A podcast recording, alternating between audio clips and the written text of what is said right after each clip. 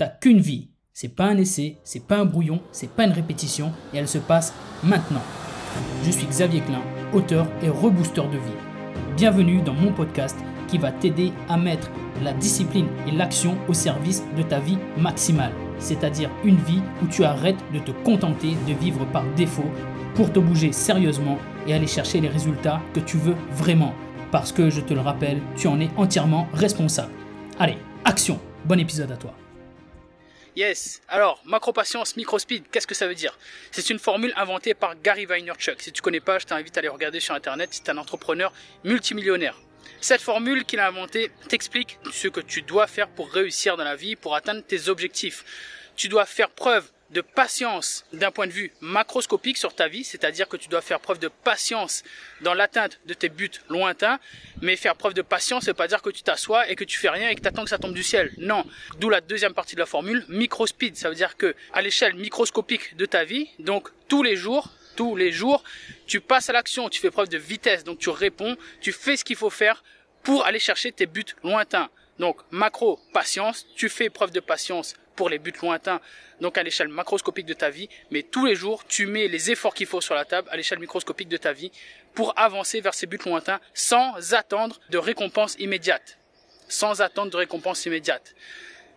Et ça fonctionne parce que justement, quand tu fais ça, en fait, tu mets en œuvre la gratification différée et c'est la clé. C'est une des clés. Ben, il y a plein de clés pour la réussite. Hein. Il y a un vrai trousseau en fait, mais il y a plein de clés pour la réussite et ça en fait partie. Tu peux pas espérer atteindre tes buts lointains si tu ne fais rien au quotidien. C'est impossible. Et justement, c'est ce qu'il explique également dans sa formule, c'est que les gens font complètement l'inverse, si tu veux. Eux, les gens, ils font macro speed, micro patience. Ils veulent atteindre leur but lointain rapidement, mais à l'échelle microscopique de leur vie, ils ne font rien. 97% des gens font ça. Ils ont des buts lointains qu'ils voudraient atteindre, mais ils ne font rien de toute la journée. Ils ne passent pas à l'action.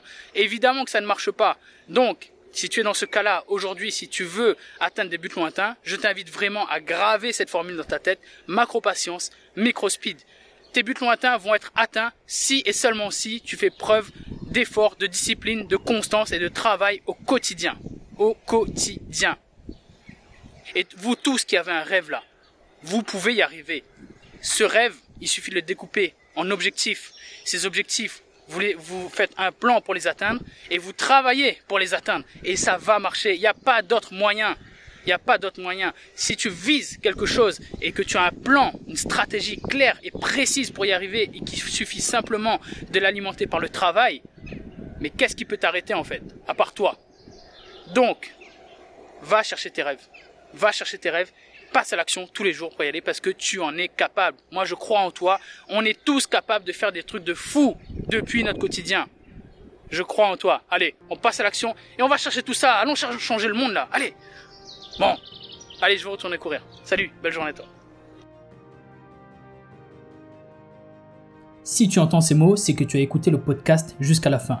Je me permets donc de supposer qu'il t'a plu et qu'il t'a peut-être apporté de la valeur, des conseils et peut-être même un déclic qui va te changer la vie. Si tel est le cas, je te serai très reconnaissant de parler du podcast autour de toi, de l'envoyer à une personne proche à qui tu peux également sauver la vie. Je te serai également très reconnaissant de laisser une note et un avis sur les plateformes où tu peux le faire. Je te remercie d'avance pour ça et je te remercie surtout d'avoir écouté l'épisode. Si tu as des questions ou des commentaires pour moi, je te rappelle que tu peux me contacter sur Instagram où je suis le plus actif et d'ailleurs n'oublie pas de venir t'abonner. Je te dis à bientôt pour le prochain épisode et en attendant n'oublie pas, tu ne vis qu'une fois, mais une fois suffit largement si tu le fais bien.